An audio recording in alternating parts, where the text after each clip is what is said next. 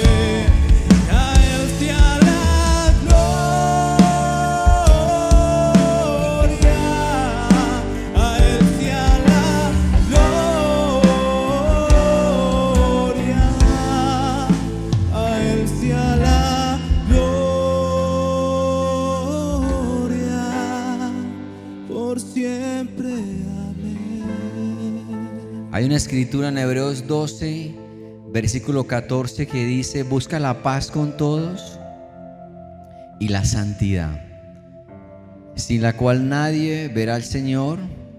Asegúrense de que nadie deje de alcanzar la gracia de Dios, de que ninguna raíz amarga brote y cause dificultades y corrompa a muchos. Y cuando dice el versículo 15, asegúrate que nadie deje de alcanzar la gracia de Dios y que te asegures también de que ninguna raíz de amargura brote en tu vida y afecte a muchos otros. Como te decía ahora, quiero comenzar una serie acerca de algunas emociones o reacciones tóxicas en la vida del creyente. Y una de ellas es la amargura, pero quisiera hablar después del enojo, la falta de perdón, el rechazo en otras enseñanzas. Pero hoy quiero hablar de la amargura. Y es interesante porque el autor de Hebreos nos está hablando claramente, pon cuidado, asegúrate, revísate, analiza de que no haya en ti raíz de amargura. Porque la amargura es una forma de depresión, donde la persona solo se enfoca en lo negativo del mundo exterior, pensando que ha sido tratada injustamente. Es una persona que solo ve lo malo de la vida. Es una persona que no ve nada positivo en su camino y es una persona entonces que está manifestando una raíz de amargura. Busqué la definición de amargura, significa ah, sin sabor. No disfruta nada. Pesadumbre, melancolía, sentimiento duradero de frustración, resentimiento permanente, tristeza. Una persona que tiene este, esta raíz en su corazón es una persona que tiene un sentimiento de tristeza duradera. Y es importante, familia de fe, que nos examinemos. Te voy a explicar los síntomas de una persona que tiene raíz de amargura y obviamente cómo superar y salir de esto. Pero quiero hoy que tú y yo nos aseguremos de que esto pueda ser erradicado de nuestra vida. La amargura es el resultado de un resentimiento y de una ofensa no resuelta. Escucha eso. Cuando una persona tiene una herida y no la resuelve, es una persona que empieza a brotar en su interior una raíz de amargura.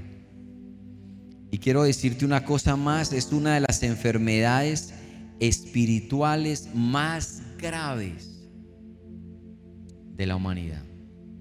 Es una enfermedad. Porque la persona se hace daño a sí mismo. No solo emocionalmente, no solo físicamente, sino también espiritualmente. Pero no solamente se hace daño, sino que aparte de eso contamina, intoxica a su núcleo familiar o a su núcleo laboral, al grupo cercano lo intoxica con esa misma amargura. Son raíces que van por dentro y la mayoría de veces las personas no lo perciben, no se dan cuenta que esto está allí creciendo.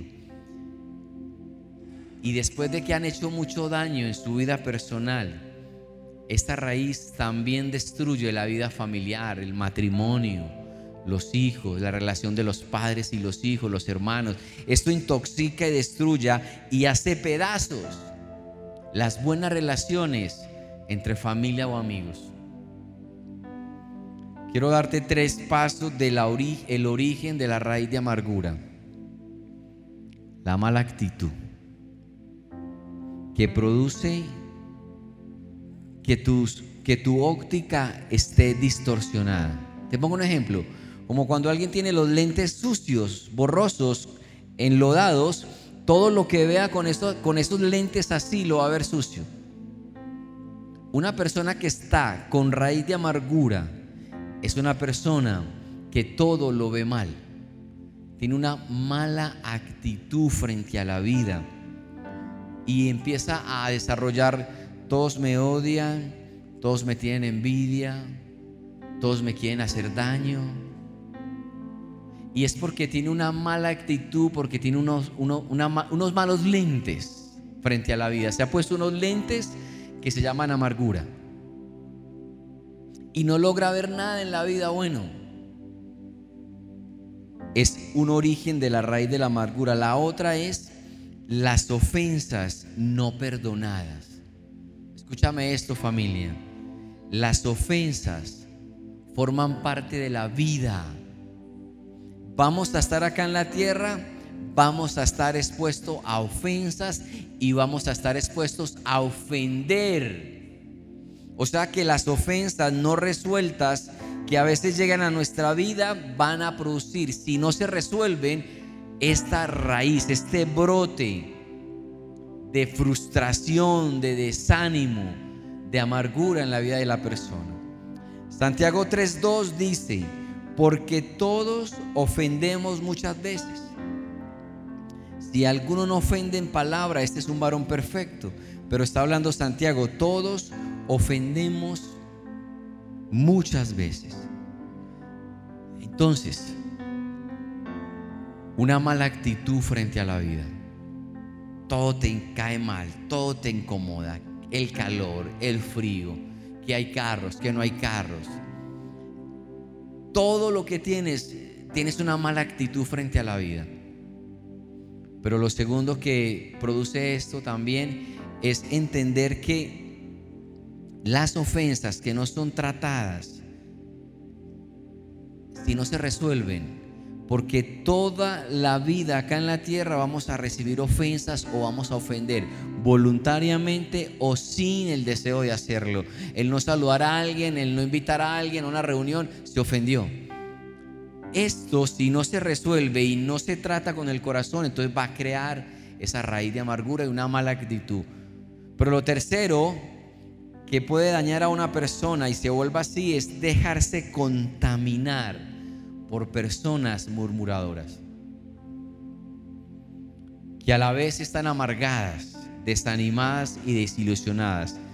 Son resentidos sociales que contaminan a otros.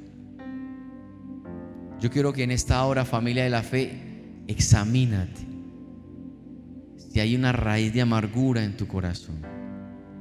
Escuché una ilustración donde dos hombres iban camino a un pueblo y tenían que pasar por un puente. Y había una señora que no quería cruzar el puente porque le daba miedo. Entonces esos dos hombres se ofrecieron a llevarla cargada por el río. Y la cruzaron en el río, luego la pasaron al otro lado y la dejaron. Los dos hombres continuaron su camino, pero al pasar los minutos uno de ellos empezó a quejarse. La queja es una señal de una persona amargada. Y empezó a quejarse, pero mira cómo me mojé los zapatos al pasar esa señora. Pasaron otros dos minutos y siguió quejándose. Mira, nada que se me seca la ropa húmeda por pasar esa señora. Diez minutos más tarde seguía quejándose. Mira, me duele la espalda por haber pasado esta señora. Veinte minutos más tarde seguía quejándose. Y el otro amigo le dijo, ¿sabes? por qué yo no me quejo. ¿Por qué? Porque yo dejé la señora hace 20 minutos allá y tú la sigues cargando sobre tus hombros. Eso es cuando la persona no sana la ofensa, sigue cargando la herida por años. Y esto produce una mala actitud. Y empieza a ser resentido con la sociedad. Y empieza a verlo todo malo. Y empieza a echarle la culpa a los demás. Y empieza a hacer este efecto de contaminar las relaciones cercanas, familiares o de amigos. Porque tiene una raíz de amargura que no ha tratado. Y es algo en lo cual tenemos que examinar. Romanos 3:14 dice, llena está su boca de maldiciones y de amargura. Llena está su boca de maldiciones y amargura. Eso es lo que sale de un corazón frustrado. Maldiciones y amargura.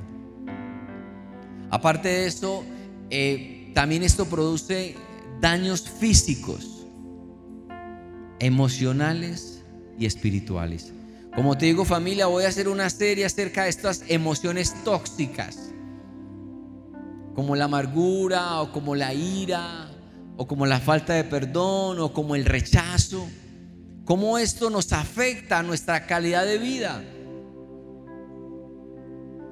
Una persona que tiene este brote de amargura, tiene enfermedades físicas comprobado por los médicos que la amargura y el resentimiento desestabilizan el metabolismo, produciendo algunas enfermedades como presión arterial alta, desórdenes estomacales, problemas intestinales, insomnio, enfermedades cardíacas.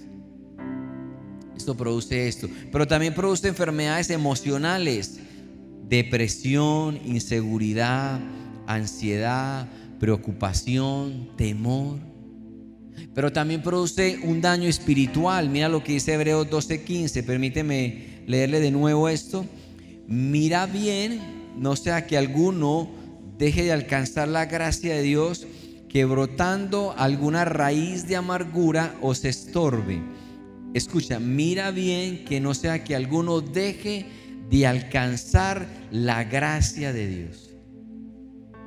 Una contaminación espiritual, no solo física, produce enfermedades, no solo emocional, produce depresión, sino que también produce un efecto espiritual. Dejar de alcanzar la gracia de Dios es algo que tenemos que revisar. Afecta el sistema inmunológico espiritual del creyente. Cuando una persona camina en la vida con esta actitud, es como caminar con maletas pesadas no disfruta nada. Y quiero darte dos ejemplos de la Biblia. Esaú, Génesis 27, 34. Al escuchar Esaú las palabras de su padre, lanzó un grito aterrador y lleno de amargura. Le dijo, Padre mío, te ruego que también a mí me bendigas. Esaú tuvo una confrontación con su hermano Jacob y esta situación lo llevó a él a estar en un espíritu de amargura por años. Y no disfrutar ese tiempo porque estaba con ese brote de, amargura. Pero también me encuentro con Amán, que tenía tanto odio, porque la amargura es odio, queja, resentimiento. Y Amán tenía tanto odio por Mardoqueo que no solamente planificó matar a Mardoqueo, sino a todo el pueblo judío. Y como consecuencia, aunque era un hombre exitoso, Amán, aunque tenía una posición de liderazgo con el rey, aunque era un político que había escalado mucho, no se sentía bien. Aunque había logrado cosas materiales importantes y una carrera exitosa en la política, él estaba amargado. Y tú puedes escalar y obtener cosas o títulos, reconocimiento o bienes, pero si tu corazón no está sano, por muchas cosas que tengas alrededor, no vas a disfrutar de nada, de ninguna de ellas, porque tienes un corazón donde ya hay una raíz subterránea de amargura que ha contaminado no solamente tu vida, sino los que están alrededor. Amán tenía muchas cosas, pero no disfrutaba esto y planificó la muerte de Mardoqueo. Pero como consecuencia de esto, él fue a la horca por Mardoqueo. Y no solamente perdió la vida él, sino que sus diez hijos fueron también llevados a la muerte, porque esta raíz de amargura no solamente afecta a la persona, sino que afecta a la gente que está cerca. La amargura es pecado, familia de fe es pecado. Primera de Juan 3:15 dice, todo el que odia a su hermano es un asesino. Y ustedes saben que ningún asesino permanece la vida eterna. O sea que ningún asesino tiene derecho a la vida eterna, pero asesino lo llama Primera de Juan 3:15 todo el que odia a su hermano. Todo el que tiene ese resentimiento, esa mala actitud, todo el tiempo se enoja, es muy sensible, es una persona negativa. Por dentro es un volcán de amargura, es una persona herida que va lastimando a otros. Una persona herida hiere a los demás. Muy pocas personas reconocerán que tienen un espíritu de amargura, un brote, una raíz, porque es algo que va por dentro. Son raíces que van por dentro, pero que afectará mucho. Y aprendí un término que me gustó mucho, la alelopatía. No conocía esta palabra. La alelopatía es un fenómeno biológico por el cual un organismo produce uno o más compuestos bioquímicos que influyen en el crecimiento, supervivencia o reproducción de organismos. Síganme acá, escúcheme esto, escúcheme esto. La alelopatía es un fenómeno biológico por el cual un organismo produce compuestos bioquímicos que van a influir en el crecimiento, supervivencia o reproducción de otros organismos. ¿Qué es una alelopatía negativa? Cuando se siembra un árbol de limón al lado de uno de mango, el fruto del mango ya no tendrá el mismo sabor. Se llama alelopatía. Es un fenómeno, biológico por el cual un organismo produce un compuesto bioquímico que influye, que influye en el crecimiento y supervivencia o reproducción de otro. ¿Y cuál es una alelopatía positiva?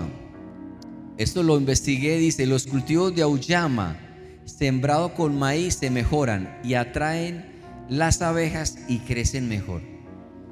El ajo evita las plagas al sembrarse junto con la cebolla, la manzanilla o la fresa y las lechugas. Y así hay muchos ejemplos.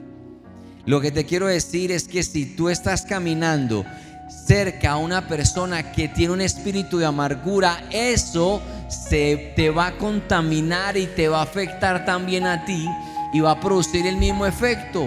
¿Con quién estás andando? ¿Con quién te estás rodeando? Porque eso tarde o temprano te va a afectar tu vida. Las cinco personas que te rodeen en tu vida son las que te van a influenciar para bien o para mal. Recuerda que la palabra dice que el sabios con sabios anda. Esa sería una alelopatía positiva. Pero el necio será quebrantado si anda con necios. Tienes que evaluar con quién caminas, con quién te rodeas. Para que esta raíz de amargura pueda ser quitada de ti. Una persona así es negativa, quejambrosa, tiene una mala actitud, todo lo ve malo. Te quiero que decir que una de las cosas que yo tuve que trabajar en mi vida, una de las cosas en las cuales yo tuve que cambiar fue la amargura. Yo tenía una queja por todo. Yo me quejaba de todo. Y cuando entraba al lugar secreto y oraba al Espíritu Santo, Él me enseñó y me decía, tú tienes una amargura, de todo te quejas. Y uno puede quejarse de muchas cosas en la vida. Me hubiera gustado que mi padre hubiera estado en casa cuando yo fui creciendo. Sí, hubiera sido bueno. Me hubiera gustado que mi madre hubiera estado, que hubiera sido, fuera, hubiera sido más dulce conmigo. Sí, me hubiera gustado. Me hubiera gustado no haber crecido con tanta escasez, con tantas limitantes en mi vida. Sí, me hubiera gustado. Y todo esto fue produciendo en mí una amargura. Pero era algo que yo no podía cambiar ya. Y cuando tomé la actitud de cambiar mi manera de pensar y sanar mi herida, fue cuando empecé a disfrutar lo que yo sí tenía hoy, lo que Dios me había dado. Porque la persona que tiene esta brote de amargura solo se enfoca en lo que le falta y no en lo que ya tiene. Y quiero decirte que eres una persona muy bendecida ya con lo que Jesús hizo en la cruz. Es más que suficiente para estar eternamente agradecido. Pero aparte de eso, Dios nos ha dado muchas más promesas, pero cuando hay una raíz de amargura, tú no alcanzas a ver nada de esto bueno. Y yo tuve que pedirle perdón a Dios. Porque mis padres hicieron lo que podían hacer y lo hicieron como llegó en la vida. Raíces amargas que producen frutos amargos. Es algo que se produce en el pensamiento, en las palabras y las acciones. Cuando alguien tiene esto contaminado, su pensamiento es de frustración, de enojo, eh, de amargura, pero también sus palabras. La manera como habla alguien así se identifica con dos minutos que tú lo escuches, tú le vas a identificar, tiene una raíz de amargura. Y con sus acciones lo que hace. Hebreos 12:14 dice, buscan la paz con todos y la santidad. Aquí te empiezo a dar como el, el orden correcto de cómo salir de allí. No podrás tener una buena relación con Dios si no tienes una buena relación con el prójimo. Busca la paz. Está primero eso, busca la paz y la santidad. Pero primero está, busca la paz. Tú no podrás estar bien con Dios sin estar primero bien con el prójimo. Busca la paz. Paz de la palabra shalom, que significa un estado de bienestar material y espiritual, pleno. El concepto humano de paz para nosotros es que no haya problemas, que todo esté bien, que no haya ninguna situación en contra, pero ese no es el concepto de Dios de lo que es paz. La paz de Dios nos demuestra que la paz no depende de las circunstancias que podemos vivir, sino que Dios nos da paz en medio de la tormenta, independientemente de la situación que estemos atravesando, si nos quedamos sin empleo, si no tenemos provisión o si se presentó algo en la vida, pero cuando tú tienes paz, Dios está llenando tu corazón plenamente, tú vas a poder cruzar cualquier situación. Y por eso hay que buscar la paz. Mateo 5:9 dice, dichoso los que trabajan por la paz, porque serán llamados hijos de Dios. Pastor, entonces, ¿qué tengo que hacer? He identificado esto en mi corazón. Siento que tengo queja todo el tiempo. Siento que tengo una mala actitud frente a la vida. No hay nada más incómodo que sentarse en una reunión y que alguien esté quejándose y quejándose y quejándose. Es algo que, que estorba. ¿Qué debo de hacer entonces? Primer punto.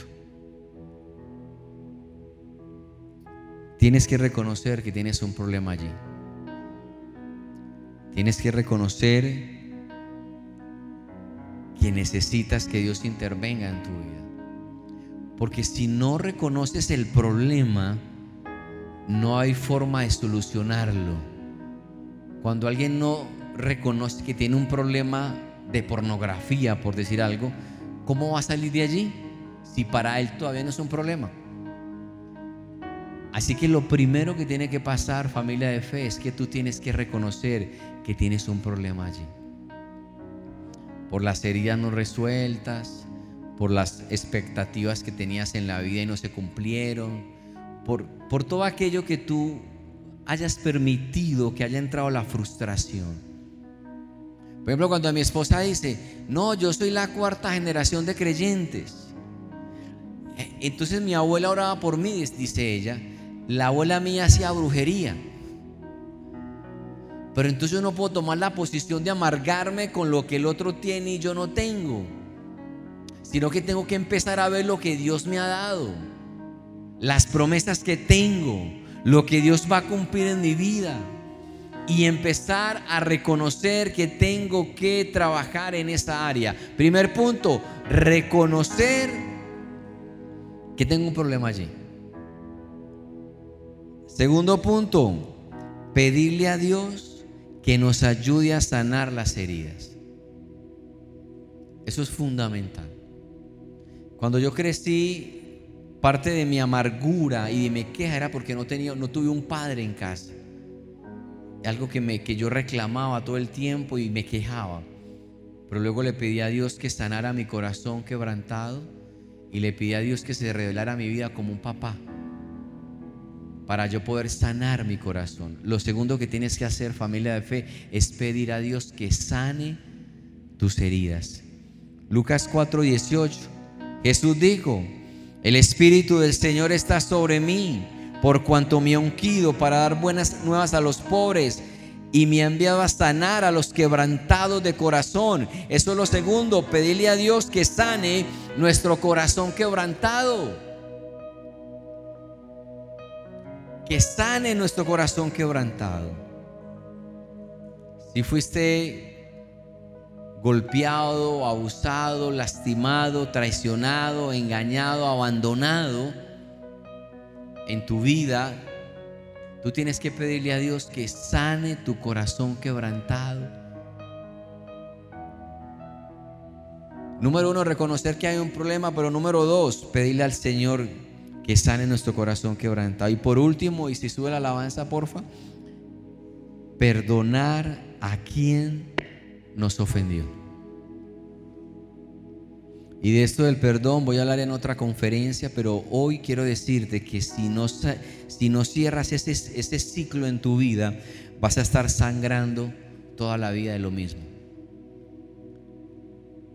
Olvidar las ofensas como el Señor lo hace Isaías 43, 25 dice, yo soy el que por amor a mí mismo borra tus transgresiones y no se acuerda más de tus pecados. Si Dios lo hace, dice, yo mismo borro tus pecados y no me acuerdo más de tus transgresiones. Ya no más me acuerdo de la herida, de la ofensa, ya lo quito de mi mente, de mi vida. Y si tú quieres sanar tu corazón que está lleno de amargura, de queja, de resentimiento, de odio, de ira, tú tienes que perdonar. Tienes que perdonar para poder experimentar la sanidad que viene a través del Espíritu Santo por Jesús. Al reconocer que tengo un problema de amargura y que esa amargura ha afectado mi círculo, me ha destruido a mí, pero también ha afectado la relación con mis padres o con mis hijos o con mis hermanos o con mis amigos, porque esta raíz de amargura brota el interior, pero se, se lleva afuera también. Se vuelve algo externo cuando no lo sano, cuando no permito que Dios trabaje en mi corazón. Tienes que soltar el perdón, tienes que cerrar la herida y pedir que el Espíritu Santo sea quien sane ese corazón quebrantado.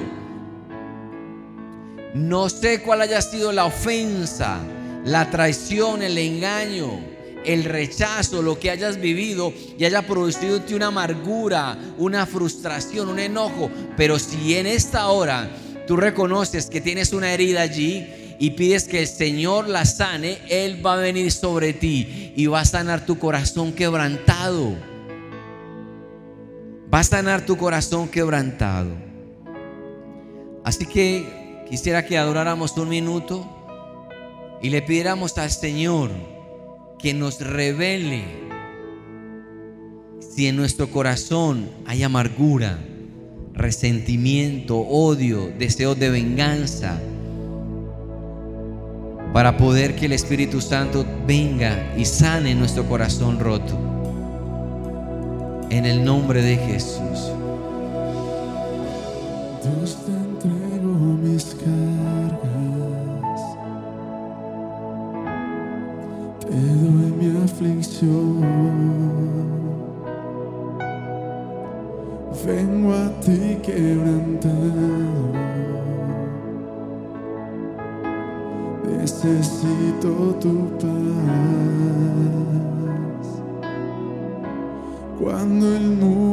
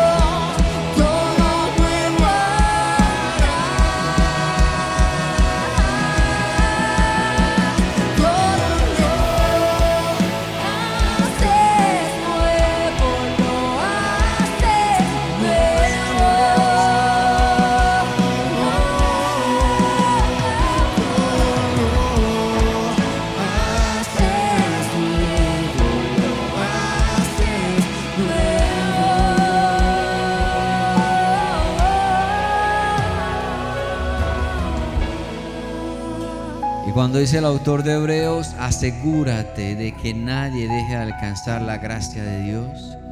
Asegúrate de que ninguna raíz de amargura brote y cause dificultades y corrompa a muchos. Familia de fe, asegúrate de erradicar esta raíz de amargura en tu corazón. Tal vez por las heridas del pasado o por las decepciones de la gente, que esto no brote en ti una raíz de amargura. Hay, una persona que ha cerrado su corazón a lo sentimental porque ha tenido malas experiencias sentimentales y es un voto interno, no me voy a casar, todos los hombres son malos o todas las mujeres son malos. Es un voto por la herida, por la herida. Tú tienes que reconocer que tienes una herida no resuelta. Pedir a Dios que sane tu corazón quebrantado y esperar la bendición que Dios va a soltar allí sobre ti. Asegúrate de que nadie deje de alcanzar la gracia de Dios y que no brote ninguna raíz de amargura. ¿Sabes por qué? Porque tal vez como yo vengo de un hogar disfuncional, donde había una herencia de brujería, de hechicería, donde había escasez y ruina, pero sabes algo, Nuevas son sus misericordias cada mañana. He aquí las cosas viejas pasaron, hoy son hechas nuevas. Y los pensamientos que Dios tiene para ti son de bien y no de mal. Empieza a ver tu vida con otros lentes, porque la mano de Dios está con nosotros. Permite que el Espíritu Santo sane tu corazón roto de las traiciones, de las faltas, de los fracasos. Y una cosa más, perdónate a ti mismo. Perdónate a ti mismo porque a veces somos muy implacables con nosotros mismos. Perdónate. Y una vez más, terminemos un minuto más en esta oración y que el Espíritu Santo siga sanando tu corazón. Vamos, un minuto más allí. Santo. por agua,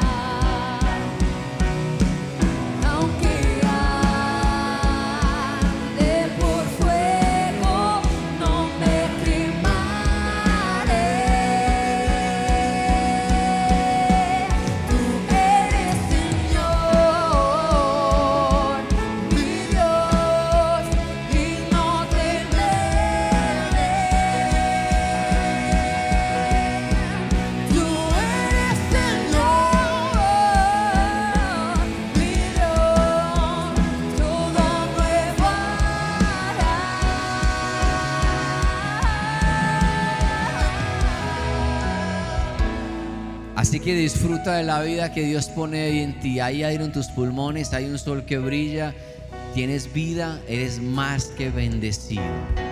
Pero hay una promesa más que quiero terminar dándote. El Señor te bendiga y te guarde.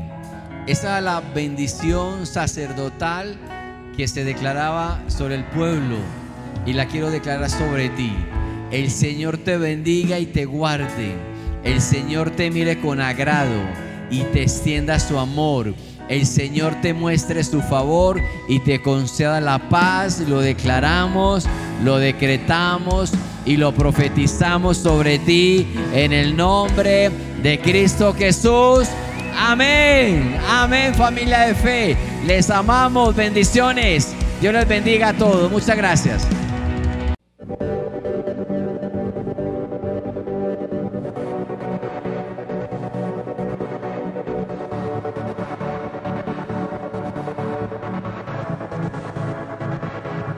Por amor